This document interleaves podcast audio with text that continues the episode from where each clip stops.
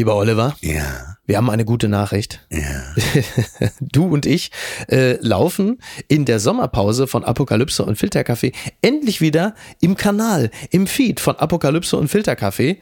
Allerdings natürlich nur während der Sommerpause von Apokalypse und Filterkaffee und danach werden ja alle sowieso endgültig den Kanal von Friendly Fire abonniert haben und müssen dann nicht mehr äh, über diesen Feed hier gehen. Genau, und es ist natürlich hart, die Sommerpause für die Apokalypse und Filtercafé-Fans. Du bist einfach weg. Ja. Und da dachten wir, hier, wo du wirklich die intimsten äh, Sachen erzählst, die dir auch im Sommer passieren, damit deine Leute wissen, was du machst, weil sie Mhm. Ja. vielleicht das Mit äh, wem sie es zu tun haben. Auch, Genau, ne? äh, können sie jetzt hören, wo du bist, wie du dich fühlst, mit wem du abhängst. Da muss man wirklich sagen, wer Apokalypse und Filterkaffee mag, der muss Friendly Fire eigentlich lieben. Denn in keinem Podcast der Welt wird mir regelmäßig so die Hose runtergezogen, oder? Ja, man muss sagen, dass du dich da auch assimiliert hast mittlerweile und du dir die selber gerne auch mal runterziehst, ne? Das ist absolut richtig. Also, Friendly Fire ab sofort und nur im Sommer auf dem Kanal von Apokalypse und Filterkaffee oder natürlich auf dem Friendly Fire Kanal. Also abonnieren, Spaß haben,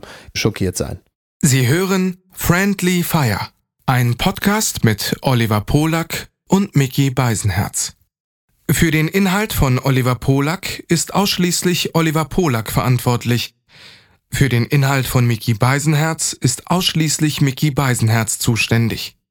Hiermit distanzieren sich die beiden schon einmal im Voraus voneinander. Du bist allein. Wer soll bei dir sein? Greif zum Telefon, da sind wir schon. Dein auditives Disneyland, bis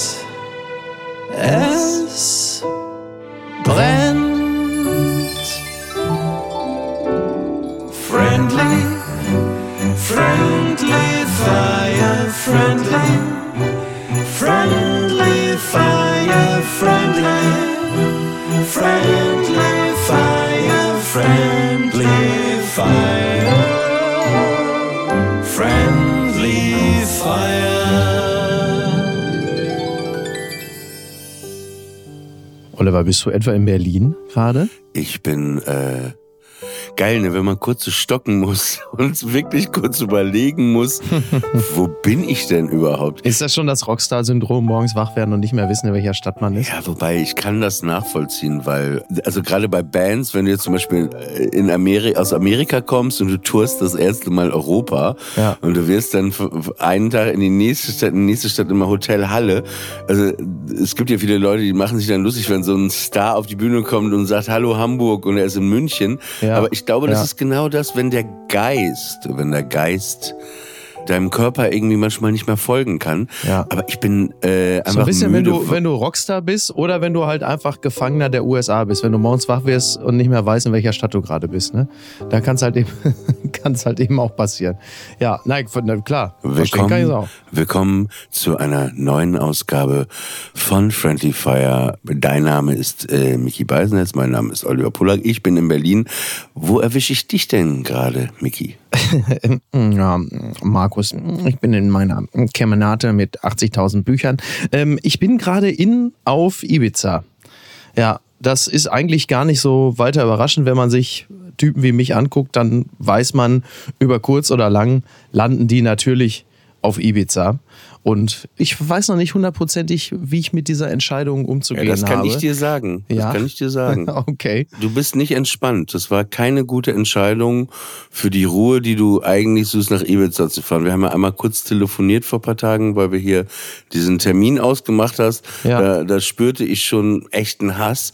Und äh, ich glaube, du redest dir die ganze, du redest dir diese ganze Geschichte da schön, bist da irgendwie aus irgendwelchen Gründen, aber es ist eigentlich, du hättest nach Nordirland fahren sollen. Nee, also da hätte ich auf keinen Fall. Also das innere Nordirland habe ich ja empfunden, als ich mit dir telefoniert hatte. Das hatte sehr viel von Nordirland, also so eher so Belfast Child. Nee, jetzt ist es eigentlich okay. Jetzt bin ich, jetzt bin ich in einer entspannten Stimmung. Ich bin mir nur nicht ganz sicher, ob Ibiza, also das zumindest das, was ich jetzt davon gesehen habe, ob das so generell so mein Ding ist. So, und das ja, ey, du bist nicht. auch ein Trottel. Ähm, ey, das ist, als wenn du nachts auf Kokain, ja, komplett besoffen ins Berghain gehst, ja, so? oben in die Panoramabar, ja, dann wirst du noch durchgebumst, dann läufst du aus dem Laden raus. Oh, ich wollte mich eigentlich ausruhen. Ich weiß nicht, ob das so mein Ding ist. Hier. aber Oliver, warum wirst du denn so streitlustig? Warum wirst du denn gleich ibizenkisch? Ne? Das ist doch nicht zu fassen. Kennst du noch Ibo, Ibiza? Aber selbstverständlich, ne? Fand ich ja ganz gut. Ich fand den Typen ganz gut als Kind, wie der da in der ZDF Der ist aber schon vor 20 Jahren gestorben, ne? Ibo. Ja, auch ganz Ja. tragisch. Geil, ne? Wenn man immer dazu sagt, ganz tragisch, als ob man das selber so, das ist ja komplett Müll, ne? Dass ich jetzt gesagt habe, ganz tragisch. Also das Schöne ist ja, wenn dann äh, Menschen, die einem sympathisch sind, ums Leben kommen und sterben, dann heißt es oft ganz tragisch. Also es bedeutet ja auch, dass Leute, die ja weniger sympathisch sind, die kommen dann zurecht ums Leben. Wie ich irgendwann mal eine Meldung gelesen habe, Rentner grundlos zusammengeschlagen. Wo ich dachte, ja, aber also Da, da, ja, da werden tragisch, wann werden denn mal Rentner, besser gepasst. werden denn mal Rentner mit Grund zusammengeschlagen? Ja. Naja, er war, äh, er war wohl, äh, ich habe mir das nämlich vor ein paar Tagen, lustigerweise kam ich, glaube ich, durch dich, dass du auf Ibiza bist, hatte ich irgendwie dieses Lied Ibo äh, mit seinem Hit Ibiza. Wer braucht dich? Ich hab Ibiza. Genau, wer braucht dich? Ich hab Ibiza. Da kam ein Schlager noch ohne Puffmütter aus. Auf jeden Ja. Fall. Auf jeden Fall ist er äh, nach einem Auftritt äh, bei einem Autounfall gestorben, irgendwie auf so einer Landstraße Ach, in? Österreich. Und äh, genau, hatte, glaube ich, auch zwei Kinder oder so.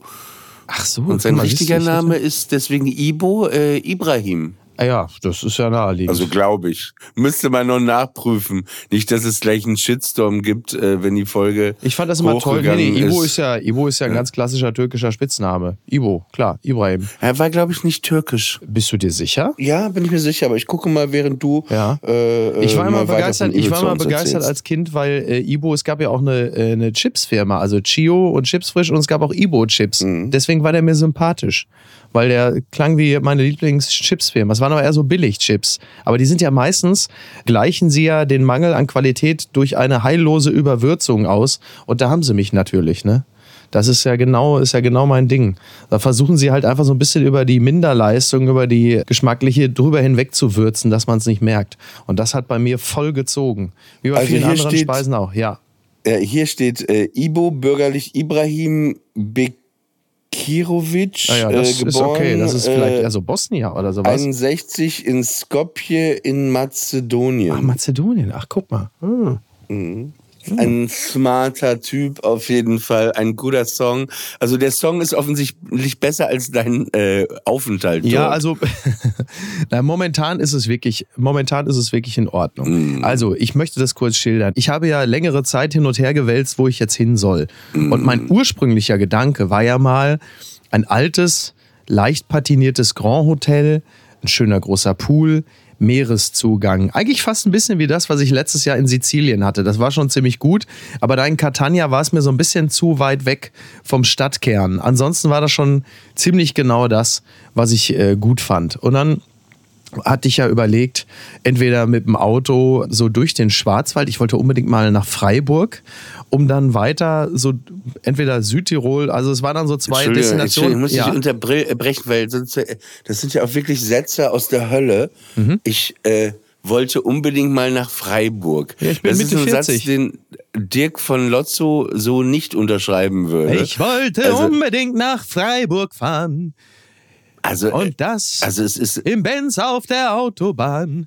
es roch dort im Schwarzwald nach Bonapax und Ja, Burschenschaft. Ja. Nach Burschenschaft. Also, ich wollte mich an der Ja, Burschen- Burschenschaft drauf. wollte mich okay, einer äh, Burschenschaft.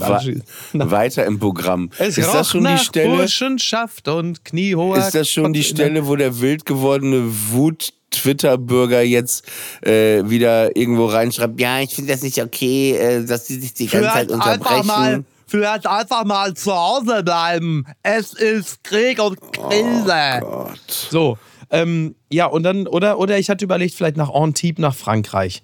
Dann habe ich aber kurz in mich hineingehorcht und äh, habe mich daran erinnert, dass mein ganzes Jahr daraus besteht, andauernd irgendwelchen logistischen Hassel zu haben und hier da sein und dahin kommen und da. Da habe ich gesagt, weißt du was, Arschlecken, du fährst jetzt gar nicht mit dem Auto, du setzt dich jetzt einfach in den Flieger und fliegst nach Ibiza. Weil Direktflug von Hamburg aus, das ist halt auch einfach und schnell gemacht. So. Und dann habe ich das auch gemacht. Und dann kam ich auf Ibiza an und dann kam ich zu meinem Hotel. Das ist in San Antonio und das ist das Amare Beach. So, bei Booking.com sah das sehr gut aus, weil großer Pool, Meereszugang, sehr schick, sehr schön. So, dann komme ich in die Rezeption und dann geht es ja schon so langsam. Es ist halt also groß, hell, eher so der cleane Look. Ja, so, Bin froh, dass du nicht gesagt hast, ich komme in der Rezeption. Okay, weiter. da, da war ich weit von entfernt. Und ähm, so, so alles so ein bisschen, so, ja, wie soll man das sagen, so ein bisschen, mh, ja, so ein bisschen Sensation White-mäßig alles so aufgemacht. Naja, auf jeden Fall, ich komme in Was heißt ein Sensation White? Ja, so, so, so, so alles so hell. Ist, da- ist das ein neuer Begriff, der für Sarah Kuttner und Sophie Passmann erfunden wurde, oder was? Teufel. Sensation White. Teufel. Mit Sarah Kuttner und Sophie Passmann. Als Special Guest Katrin Bauerfeind. Viel Spaß. Okay, Entschuldigung, weiter. Wie muss man sich so eine Lobby vorstellen? Ja, also sehr, sehr kühl, sehr hell und äh, groß vor allen Dingen auch. Und dann guckst du dich halt so ein bisschen um und siehst du die zwei, drei, vier anderen People, die da auch einchecken. Und das war dann so ganz grob, sagen wir mal, zwischen RTL 2 Casting für irgendeine Ficky-Ficky-Insel und äh, russische Influencerinnen.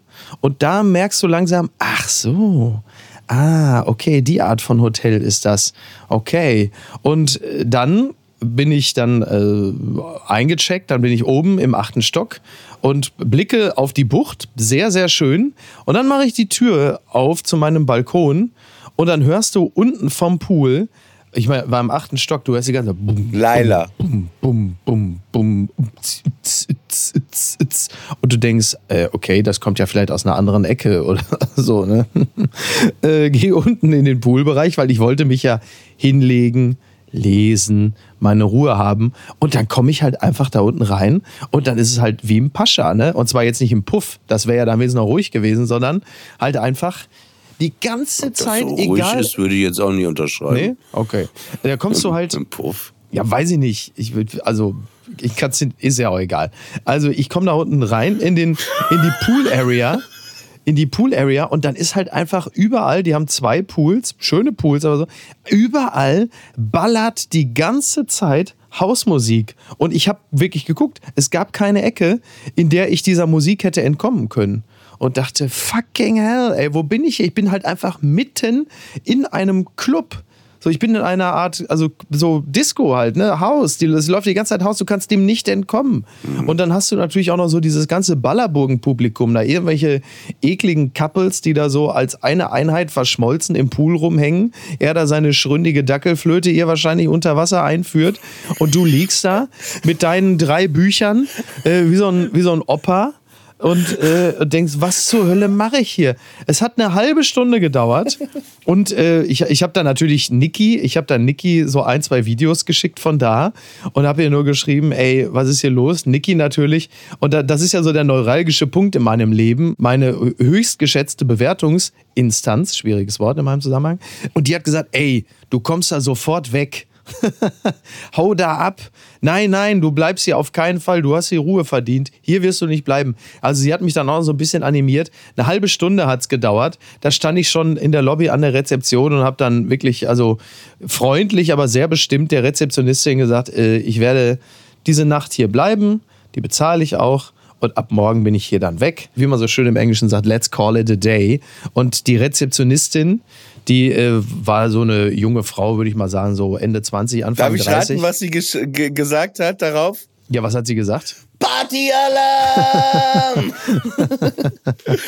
ja, die hat mich direkt angeguckt, hat mich direkt angeguckt, hat zwei Pillen geschmissen und hat sofort irgendwie nur so, hat dann so mit den Zeigefingern immer so, utz, utz, utz, immer so mit den Fingern so links und rechts die Zeigefinger hoch in den Himmel. Partyalarm ich angeguckt.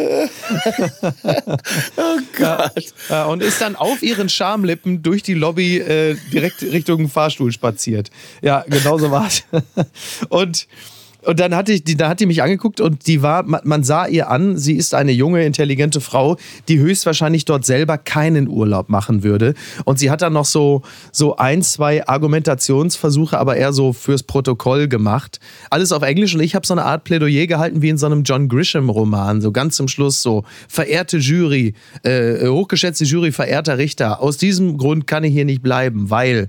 Und dann ähm, war ihr so die Argumentation, weil ich habe gesagt, bei Booking Booking.com zum Beispiel staltert eben nichts davon, dass hier die ganze Zeit laut das sind Musik echt wirklich läuft. Argumentationssätze aus der Hölle. Also im Internet bei Booking.com. Ja, aber du musst natürlich, ja, ey. schon klar, aber du, ja, entschuldige, aber du musst natürlich, wenn du dir ein Hotel Ey, du aussuchst, bist, nee, jetzt sage ich dir auch mal was, jetzt Ja, jetzt reicht's ich mir auch. gespannt. Ja. Ey, du bist ein Star, ne? Du bist ein Star, unter den Podcasts bist du ein Star. Ey, welcher Star geht denn auf Booking.com? Du müsstest doch Ich eigentlich einen Manager haben, ein Reisebüro, die dir das buchen, Chauffeur, ja, der das dich werde ich abholt. künftig auch alles machen. Ja. Ja. Das ist Echt, also du, da, und, aber irgendwie passt du ja in den Laden, weil du bist ja auch eine Mischung aus Ballermann und äh, äh, Influencer, ne? Auch wie nett, Dankeschön. Ähm, ich werde also künftig, ich werde also, da, da, wo, wobei du wirklich recht hast, was ich wirklich künftig machen werde, ist, äh, ich, ich habe ja ein Reisebüro in Hamburg in der Brüderstraße, aber ich gehe da eigentlich immer nur hin, um meine Post abzuholen. Vielleicht sollte ich da künftig auch mal wieder hingehen, um einfach mal eine Reise zu buchen. Das, Also äh, wenn wäre ich hier kurz schlauer. übernehmen darf, Ja. ähm, ich fahre nächste Woche auch in den Urlaub. Ja, Kommen wir vielleicht, ich war übrigens noch gar nicht fertig, ne? ich wollte es nur gesagt haben. Ja, da können wir, ja, du kannst ja gleich auch weitermachen. Ich wollte aber kurz, jetzt passt es nur kurz. Ja. Einen kurzen Einschub. Geil, wie, wie eine Zicke, wie beleidigt du gleich. Ich fand, das ist doch ein Podcast. Wir unterbrechen uns doch manchmal und dann redet der eine oder andere und du darfst ja gleich weiter. Deine Zeit, ich nehme dir nichts weg. Das ist alles okay. Werbung. Mein heutiger Werbepartner ist Euro Wings. Es ist äh, in den letzten Monaten so gewesen, dass man an manchen Tagen, wenn es gerade mal wieder 8 Grad und Regen war, schon dachte, ach, ich würde jetzt doch ganz gerne mal vielleicht mal äh, irgendwo anders sein, wo es ein bisschen netter ist. Wie komme ich denn da am schnellsten hin? Oder der eigene Verein ist etwas überraschend in Europa sehr erfolgreich und man möchte ein Auswärtsspiel besuchen und da vielleicht jetzt nicht unbedingt mit dem Lastenrad hinfahren.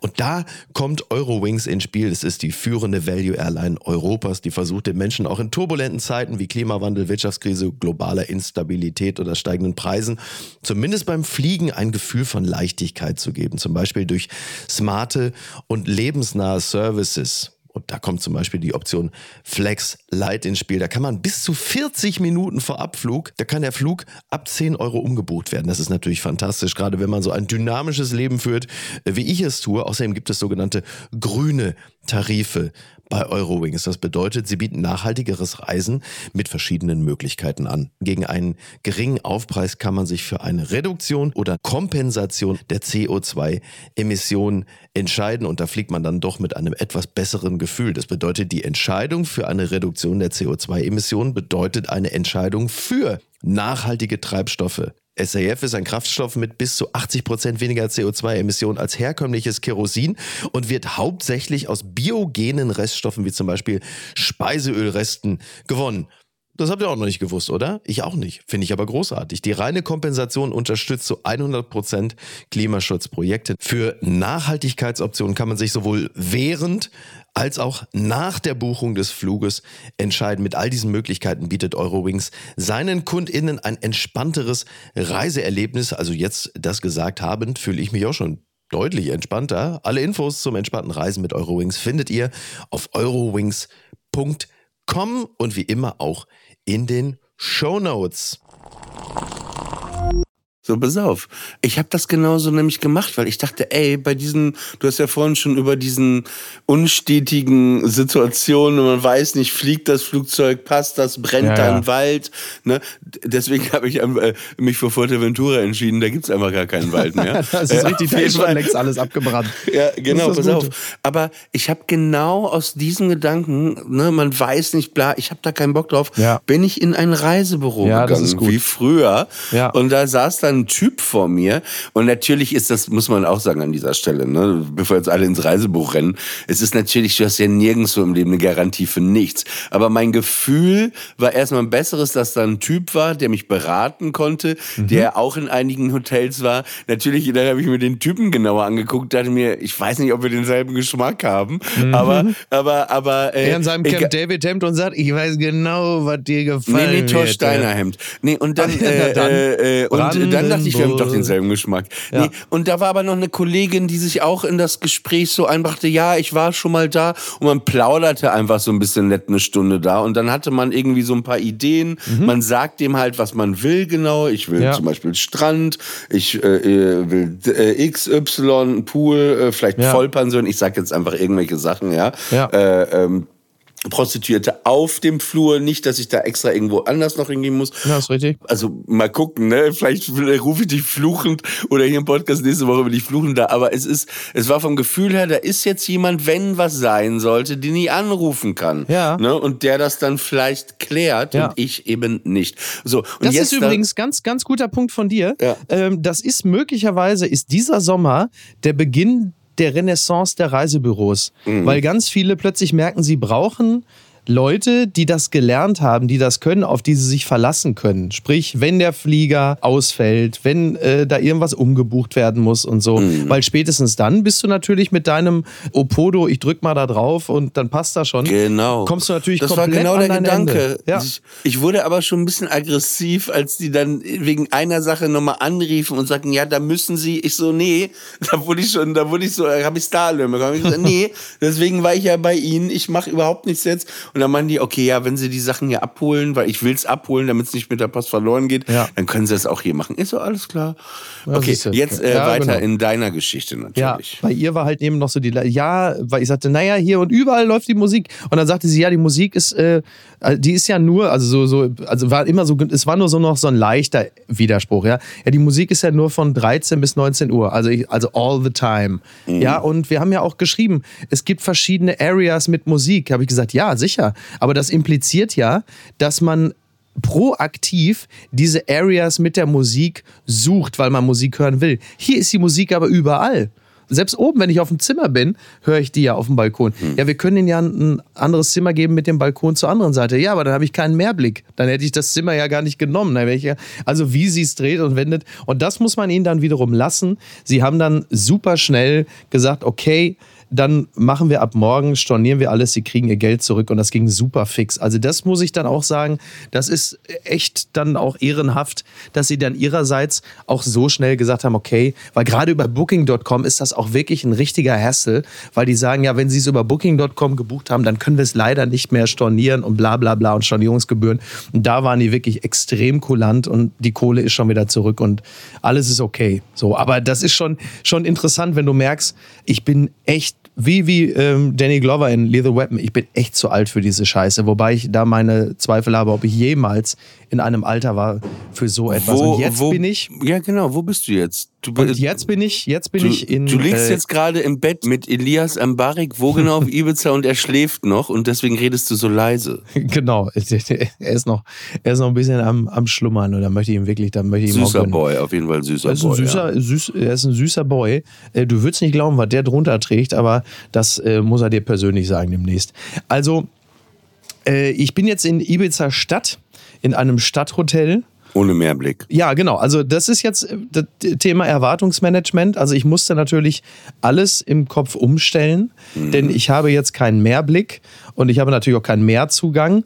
Der Pool ist auf der Dachterrasse, also ziemlich klein, aber das Hotel ist schön, es ist äh, ruhig, es ist schick, das Personal ist wahnsinnig nett. Also ich habe mich mit allen quasi schon direkt angefreundet und ich komme jetzt da schon rein wie bei Cheers, immer Norm, wenn man so in die, in die, in die Lobby morgens reinkommt. Hey, guten Morgen. Und dann oben auf der Dachterrasse. Also alles gut.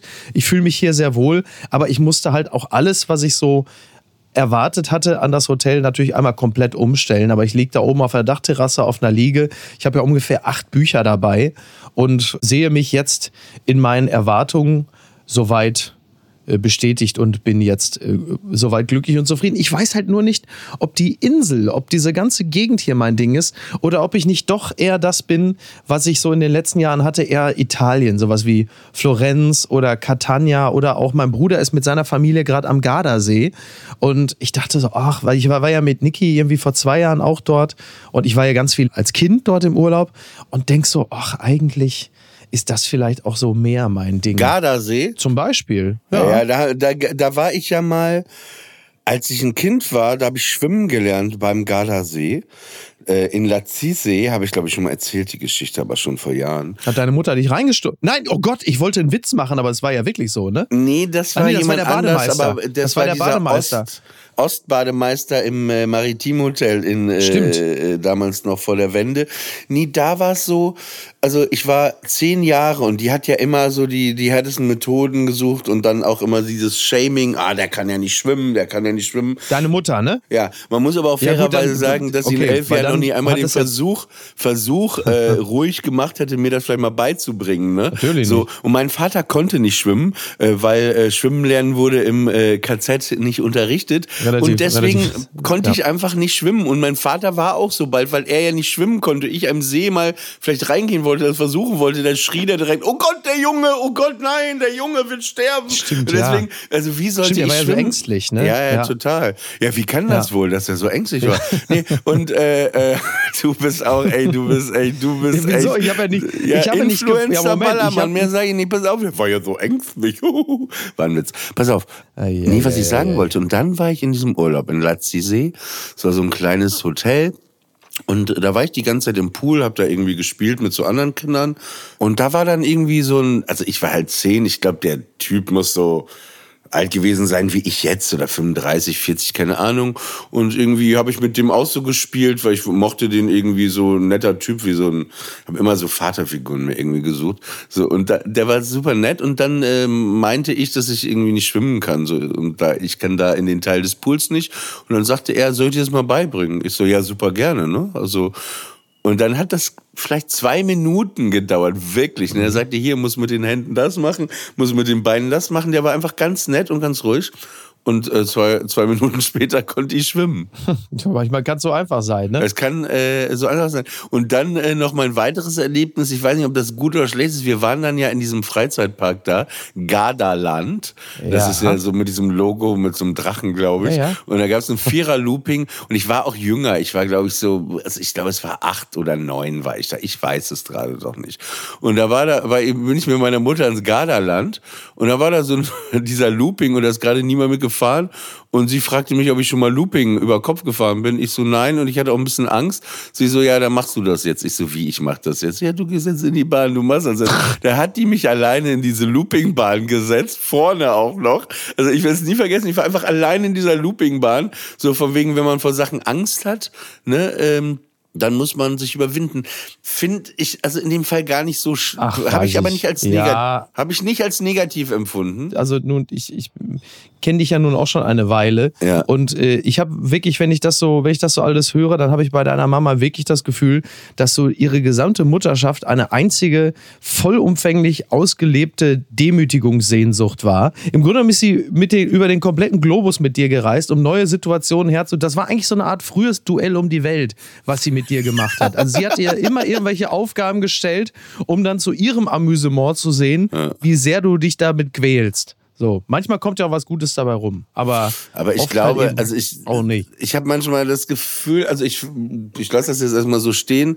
Da hatte ich schon das Gefühl, wir waren ja alleine, da war auch niemand anders, dass sie wirklich vielleicht dachte, weil ich so viele Ängste von meinem Vater oder so Mhm. in mir hatte als Kind, dass das so eine, so eine, so der Weg war, äh, Ja, mich stark okay. zu machen. Ne? Also in diesem, Ja. ich rede nur über die Gardaland-Achterbahn. Aber im Grunde genommen war deine Mutter ja wie so eine Art, also das, was man ja sonst immer bei so toxischen Vätern hat, so, ne?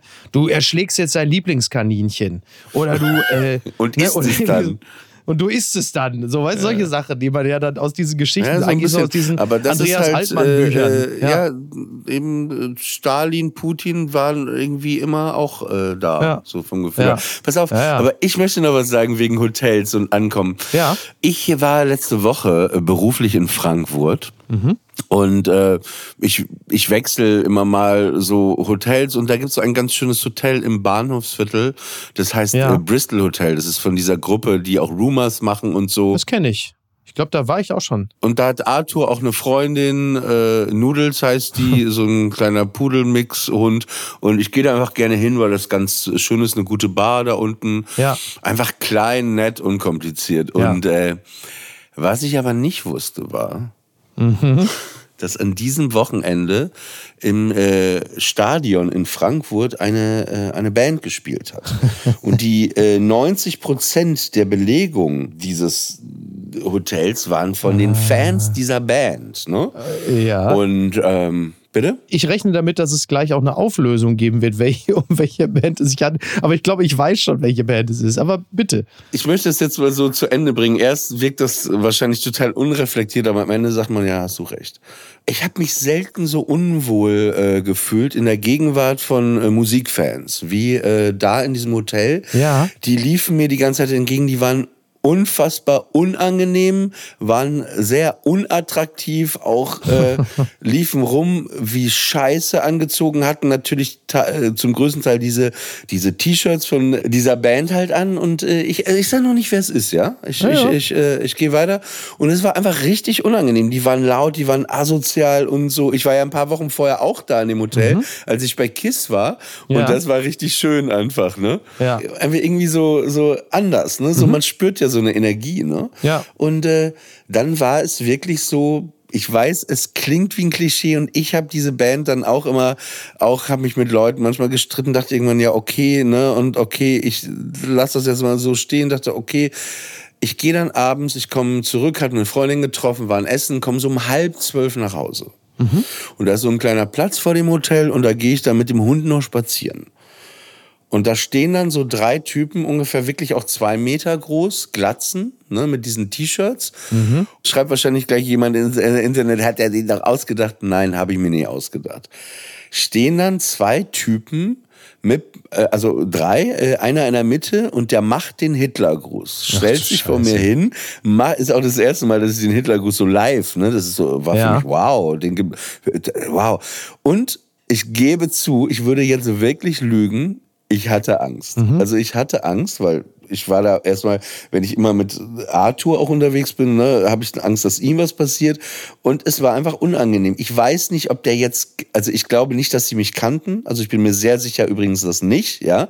Nur ich stand da und der hebte den, der eine sagte, ey, mach runter, ne, sagte der eine. Und der hat den immer wieder und dann noch äh, ein Sikal kam auch noch raus. Gott. Und äh, ich bin dann einfach relativ schnell umgedreht ich bin jetzt nicht gerannt, aber schon sehr schnell ins Hotel, bin dann hochgefahren und dann saß ich echt lange auf meinem Bett und dann dachte ich, es ist kein Einzelfall. Es ist jetzt nicht der Zufall, dass ich da zufällig, ne? Ja. Naja, jetzt darfst du einmal raten, um welche Band es sich handelt. Na, also, um jetzt das Klischee so voll aufzuerfüllen, dann waren es wahrscheinlich die Onkels, oder? Genau. Und ich meine, diese Leute, diese Fans, ich meine, das ist ja auch einfach erstmal stumpfe, weinerliche Hooligan-Musik, ne? Immer dieses Narrativ, wir gegen alle, wir sind für die gleiche Sache, ne? Ich meine, wenn die jemand zusammentreten zusammen, dann äh, empfinden die das wahrscheinlich als Freundschaft, ne? Ja. Also, äh, ich meine, ich merkte einfach, die Gedankenwelt dieser Leute, ne, ist wirklich so komplex, äh, dass sie äh, genau auf einen Autoheck-Scheibenaufkleber passt. Ja, leider. äh, Es ist immer so bitter, wenn man dann so sich in diesen Klischees auch noch so bestätigt sieht, ne? Und denkt, Mhm. also. Und natürlich glaube ich dir, das ist ja gar keine Frage. So, dass da. Naja, ist aber nicht schlimm, wenn es nicht, klar- also so, Ja, ja. äh, aber also klar, das Klischee kennt jeder, ne? So. Und ich, ich fürchte, dass das äh, auch nicht von ungefähr kommt. Ja. Der klassische Dialog ist ja immer böse Onkels, Nazi-Band. So, dann gibt es Leute, die sagen, halt, Moment, das sagt man so leicht, du hast dich mit der Band nie befasst. Ja, genau. Das haben sie irgendwann Hab ich mal gehabt. gemacht. Hab das haben gemacht. sie hinter sich, Ja, ja. genau, das haben sie hinter sich gelassen, die Mm. sind nicht mehr so Mm. und die Fans sind auch nicht alle so. Nee, so und, ja, aber, ähm, aber warte, mein Freund Moses, der ist ja irgendwie Fan von denen, der hat mir das auch mal erklärt. Ich habe mir dann auch Ach Platten was, echt? angehört. Der ist Fan von denen? ja, okay. total. Der Ja, war, ich wollte nur sagen, weil der ist ja jetzt, sag mal, rein, äh, also rein, nee, der ist großer Fan. Fisch. Aber das, Ja. das muss er uns vielleicht mal selber erzählen, Ja. wenn er zu Gast ist, wenn er da Ja. Bock drauf hat. Aber Ja. äh, der hat mir das auch mal erklärt, die Bedeutung und hat mir auch gesagt, hör mal die Sachen an. Ich habe genau, deswegen dachte ich auch, du hast okay, ja ein paar Sachen von den Fans angehört jetzt zuletzt. Dann war, Ja, nee, aber es ist wirklich so, die, die, die haben ja auch ein Album, glaube ich, wo es heißt, nichts ist für die Ewigkeit, ne? Und man merkt, dass die Mhm. ja Onkels beruhigend. oder die Fans äh, der, äh, der Gegenentwurf zur Romantik sind, zum Romantiker, ne? Weil der Romantiker will ja das Ewige, ne?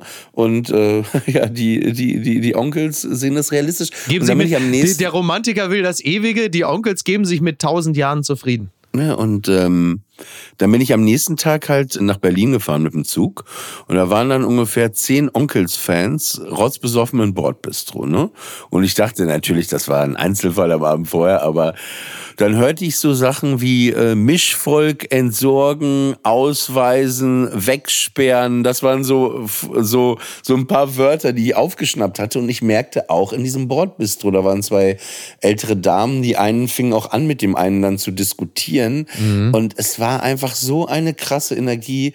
Und ähm, also nach diesem Onkels-Wochenende habe ich so für mich den Entschluss gefasst. Es ist doch auch dieses, die sind ja nicht mehr rechts, was sie dann irgendwann ja gesagt haben, ne, so vor 25 Jahren, so unter dem Motto, dann werden wir auch mal auf, auf, auf MTV gespielt und so. Aber am Ende habe ich das Gefühl, Weil wo, da, wo, werden die, wo werden die gespielt? Auf Wer- was? MTV. Wer?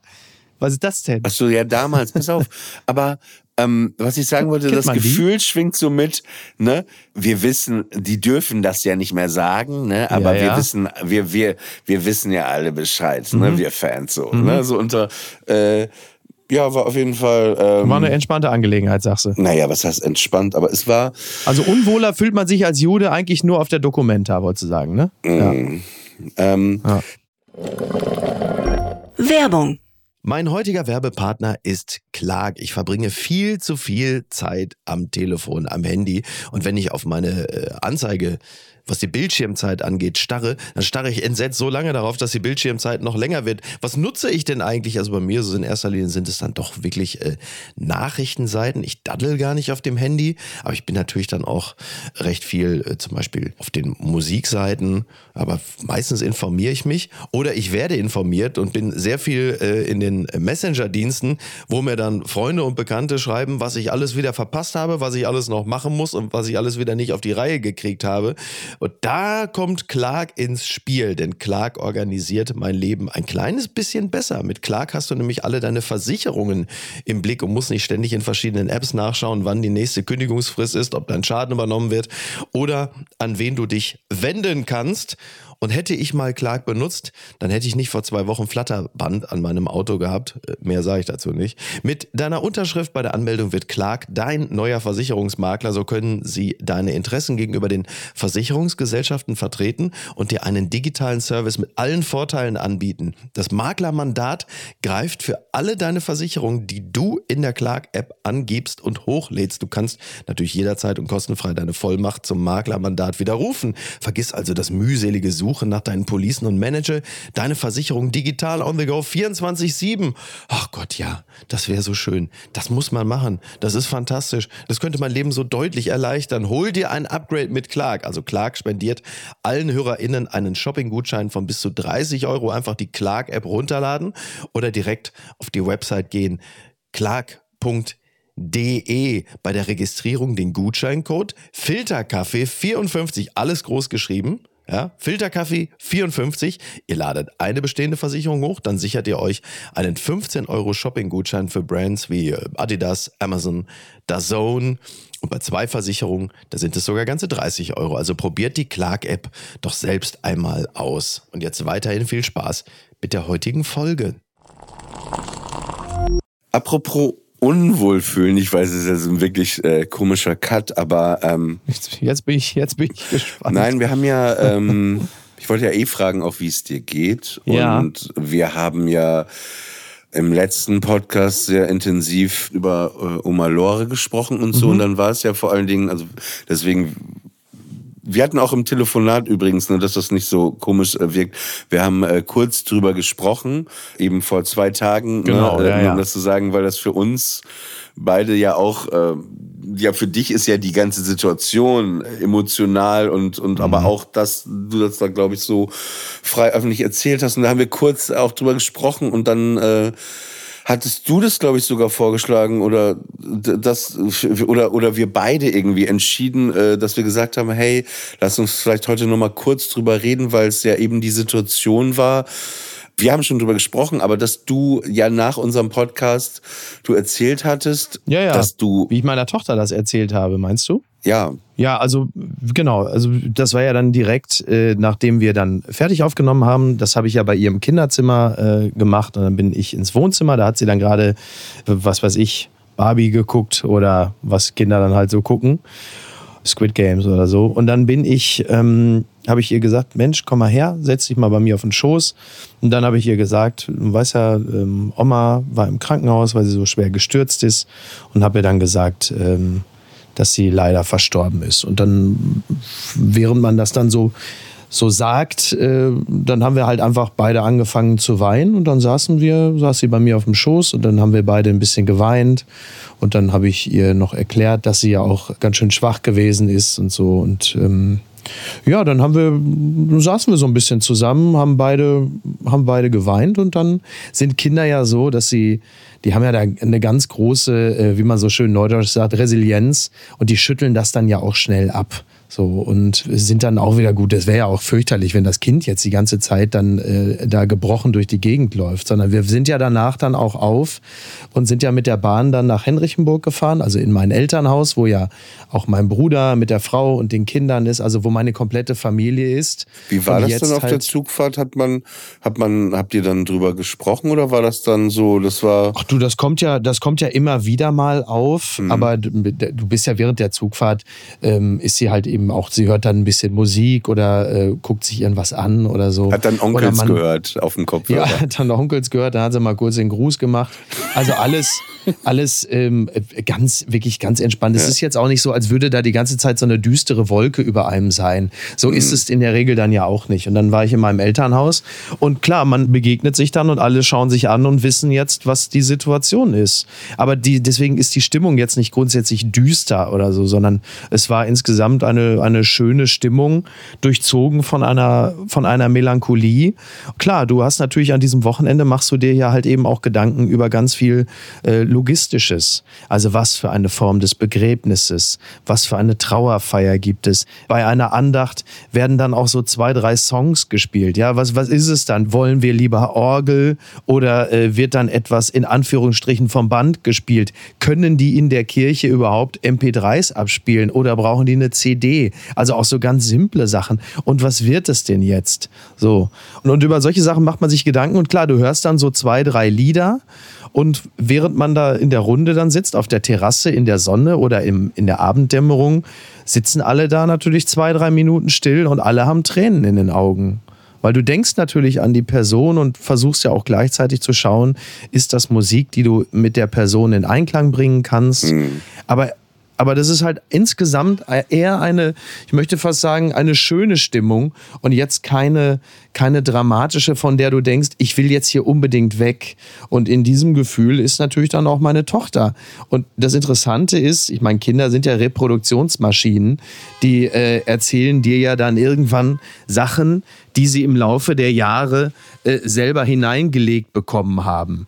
Also nenn es Stanzen, Phrasen oder auch ehrlich empfundene Gedanken, dass sie dann plötzlich dann aus dem Nichts sagen, ja, aber guck mal, sei nicht traurig, sondern freu dich lieber über die Zeit, die ihr miteinander hattet. Das war doch schön und so, wo du denkst, okay, wo kommt das denn jetzt her? Weißt du, dass sie dann plötzlich da mit so kleinen, man kann es jetzt gemein sagen, mit so Glückskeksbotschaften kommen, aber im Kern stimmt es natürlich. Das ist halt nur all das, was du ihnen im, in anderen Kontexten mal gesagt hast oder sie vielleicht irgendwo von mir aus auch bei, äh, bei, bei Löwenzahn äh, mal aufgeschnappt haben und das dann wieder reproduzieren. Naja, und jetzt ist halt, also wenn wir dann alle wieder zurück sind, ist dann halt die Beerdigung.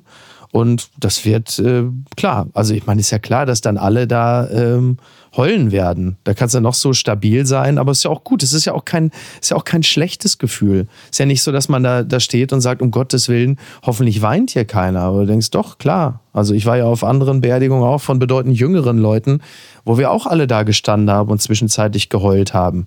Und das ist ja auch völlig in Ordnung und gut so. Und dann wird es danach eine, eine Feier geben, wahrscheinlich im Garten. Das Wort Leichenschmaus ist ja so ein völlig behämmerter Begriff. Das ist ja so ein ganz alter komischer, seltsamer Begriff. Aber es wird dann eine, eine Feier geben. Und die wird, wenn, wenn alles so in etwa läuft, wie ich mir das denke, wird es wahrscheinlich eine der schöneren Familienfeiern sein, weil natürlich ganz viele Menschen kommen, die alle irgendwie, ja, auch, auch Oma nochmal hochleben lassen wollen. Und ich glaube, nach Omas 90. Geburtstag wird das wahrscheinlich die schönste Feier zu ihren Ehren. Als du gerade erzählt hast, dass ihr da auf der Terrasse saßt, das ist irgendwie komisch. Also ich werde ja. best Ja. be bestimmt irgendwann auch mal wieder äh, zu euch da fahren. Ja. Und Und schön. ich glaube, da wird sie mir auch sofort fehlen, weil das war so für mich, also ich hatte das ja letzte Woche, glaube ich, schon kurz äh, so angeschnitten. Das war, sie war so, also eben weil ich sie durch deine Erzählung, also es gibt halt niemanden aus deiner Familie, glaube ich, über den du mehr gesprochen hast, seitdem wir uns auch kennen, seit Mhm. knapp, weiß ich nicht, 13 Jahren.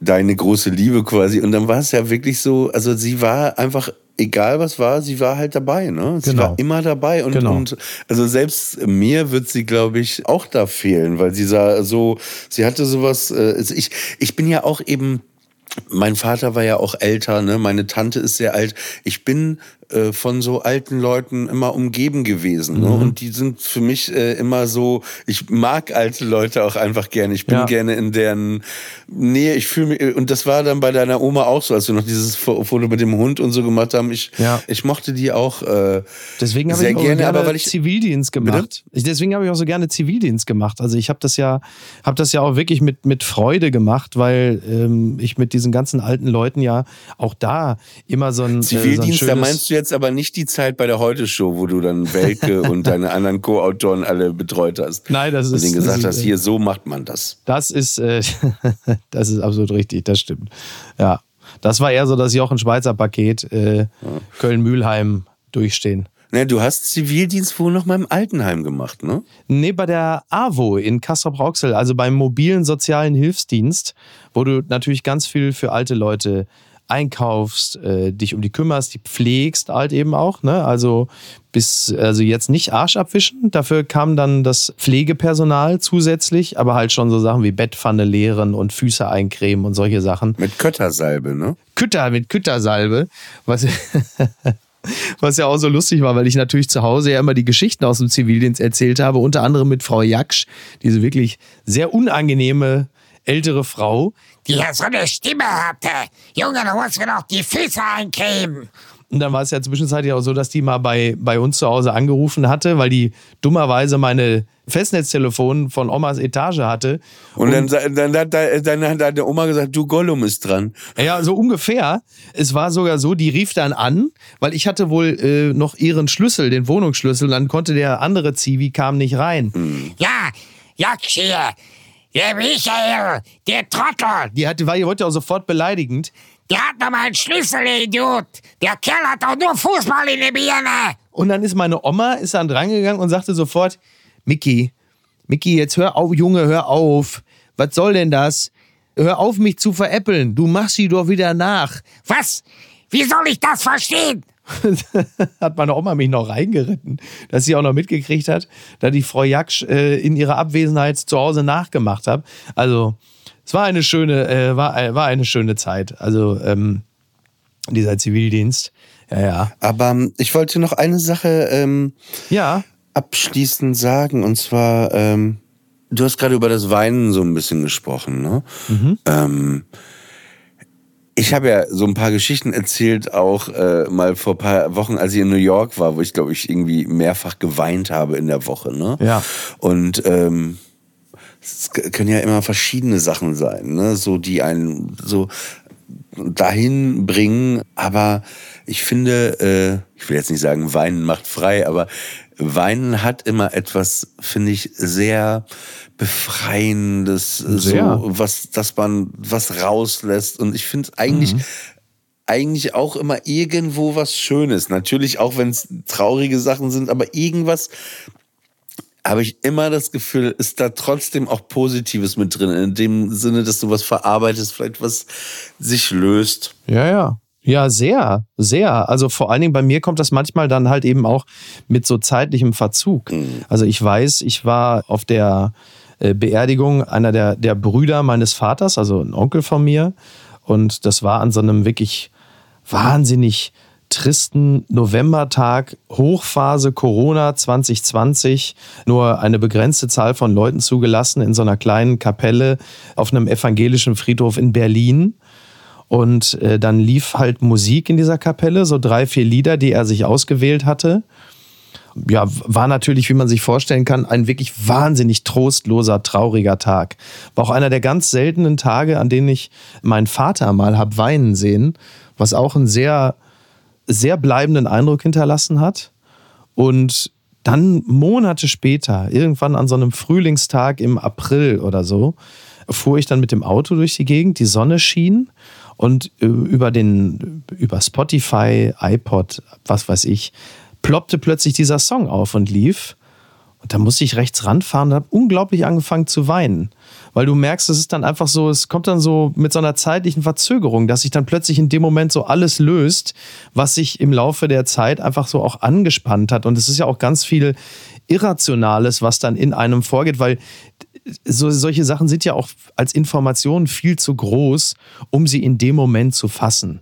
Auch jetzt Oma gestorben. Das sagt sich immer, weißt du, das hat man früher so als Ausrede gehabt, wenn man die Hausaufgaben nicht gemacht hat. Ja, meine Oma ist gestorben. So, was das aber als, als Information für mich und mein Leben bedeutet, das wird sich ja erst im Laufe der Jahre wirklich zeigen. Wenn eine Person, die so wichtig für dein Leben gewesen ist, plötzlich nicht mehr da ist. Und dann kommt das ja so in Wellen und dann passiert das plötzlich wie in diesem Moment, dass du dass du wie in dem Falle bei meinem Onkel dann plötzlich einfach, dass dir die Tränen kommen und du anfängst zu weinen. Aber gar nicht, gar nicht als schlechtes ist nichts Negatives, kein Gefühl, bei dem ich denke, oh Gott, wie schrecklich. Oder ich erinnere mich jetzt auch nicht mit Befremden an diese Situation, sondern ich weiß, das hat unglaublich gut getan. Es war ein, ein es war sehr, es war sehr wohltuend, äh, das dann einfach auch so rauszulassen. Das ist interessant, ähm, weil, ähm, was ich ja heute schon einmal erwähnt hatte, dass ich einen sehr alten Vater immer hatte, ne, so und ich wusste dadurch immer, der wird früher sterben, ne, so als als normal, ne, bei Ja. meinen Kumpels, ne, weil die Ja. die die Väter, die waren viel jünger, 25, 30 Jahre jünger, das wusste ich immer. Ich habe so 20, 30 Jahre kürzer mit meinem Vater und Ja. der hat manchmal auch immer so, äh, das ist so Horror. Ich habe das mal Niki erzählt, seiner Freundin. Der hat dann auch noch, der war auch so ein Vogel bisschen vom Dienst auch immer wieder, ne? So, der hat dann auch immer wieder so, so vor mir als Kind komplett asozial immer so getan, als ob er gerade stirbt. Ne? Oh Gott, ich habe mir jetzt voll asozial immer so. Oh. Oh Gott, ich habe einen Herzinfarkt, Herzinfarkt. Und er so, war nur ein Spaß, war nur ein Spaß. Ey, und es Teufel. war Horror als Kind. Er dachte halt, das wäre lustig, aber ich war immer so, oh Gott, oh Gott, oh Gott. Und, so, Und ich habe immer gedacht, deine. Mutter, und ich habe immer gedacht, deine Mutter sei grausam. Ja, jetzt verstehst du einige Sachen. Das Ja, hat das er immer gemacht, wenn er mit alleine war. Oh Gott, ich sterbe. Oh Gott, Oliver, ruf einen Krankenwagen an. Ruf einen Krankenwagen an. Und dann so, nee, war Spaß. Und dann hat er so komische Geräusche danach gemacht. Besutti! So, wo ich dachte, ey, Alter, Ach, da also hast du das her. einiges, ne, komplett geil. Da hast du das her, Und okay. dann gab's aber irgendwann natürlich der Klassiker, den Moment, wo er irgendwie so einen Schlaganfall oder Oh, Herzinfarkt hatte. Ah, Ne? Und dann, also bis da jemand doing. irgendwo angerufen hat, Ja. da, da haben wir erstmal, ja, ja, der macht gleich wieder Pisuti. Ja.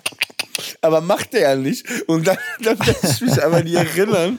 Aber das war dann auch Horror als Kind, als er dann rausgetragen wurde auf dieser Sanitätertrage und so. Aber war dann alles ist. Oh, wie lustig. ist- ist und ihr habt dann alle cool. das Geräusch gemacht, ne? während er halt den Arm nicht mehr heben kann und nicht mehr lächeln kann. Habt ihr, habt ihr dann alle das Geräusch gemacht und so mit dem Finger auf ihn gezeigt, so den schüttelnden Zeigefinger. Ja, ah, ah, ah. Ist das Nee, gut. pass auf, pass auf, aber scheiße, ich wollte was erzählen, da ist dieses Lachen nicht gut für. Wir müssen gleich Schluss machen. Meine Liege ist äh, reserviert ab 10.30 Uhr Ja, ja. als guter Deutscher. Ne? Ja, ich versuche jetzt zum Ende zu kommen. Was ich noch sagen wollte, ich habe irgendwie schon als Kind getrauert. Die ganze Zeit. Ich habe mir nie mit jemandem drüber geredet. Ne?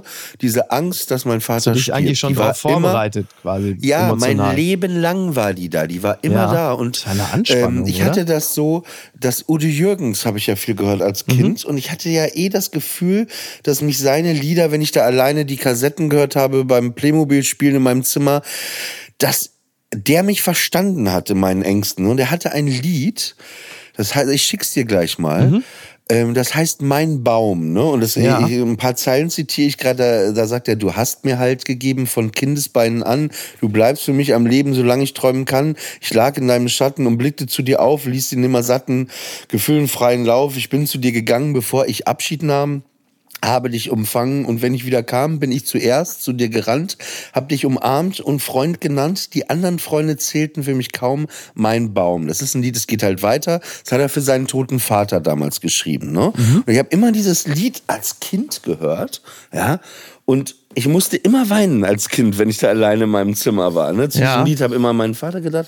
Und dann war es so, als eben diese Beerdigung war, als mein Vater gestorben ist, äh, äh, vor 2000, ähm, wann war es denn? Ich, ich weiß 17 gerade gar nicht. war das? 15, 15 genau. 15 schon. Da war es auch dieser kleine Friedhof in Nennendorf bei Aschendorf, bei Papenburg, wo dann auf so einem ganz kleinen jüdischen Friedhof, der so versteckt ist hinter den Bäumen, ja, da waren dann so 300 Leute, war eine sehr schon größere Beerdigung für Papenburg. Und da war das so, es gibt eine Klavier-akustische Version von dem Lied, wo nur Klavier und Gesang ist. Und da wurde dieses Lied, nachdem der Rabbiner die Gebete und alles gesprochen hatte, ne, wurde dieses Lied auf diesem Friedhof abgespielt. Ich meine, ich habe mir das ja selber so gelegt, ne?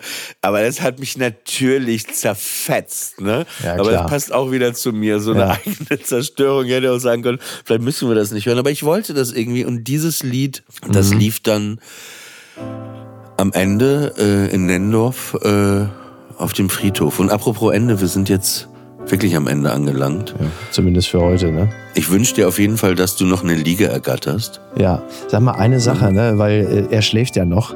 Ich guck mal ganz kurz, warte mal eben. Ich guck mal eben, ich zieh mal die Decke ein bisschen hoch. Ich warte mal, muss aufpassen, dass er nicht aufwacht. Elias, schläfst du noch? Er schläft noch. Sag mal, ist das, ich weiß nicht, haben das andere auch, dass sie sich, dass sie sich so Swarovski-Steine auf den Sack geklebt haben? Ist eher ungewöhnlich, oder? Machen das andere auch? Ist eher ungewöhnlich, ne?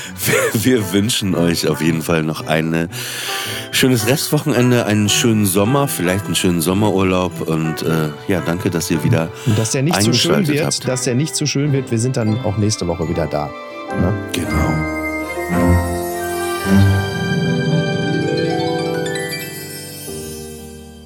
Friendly Fire ist eine Studio Bummens Produktion. Executive Producer Tobias Baukhage.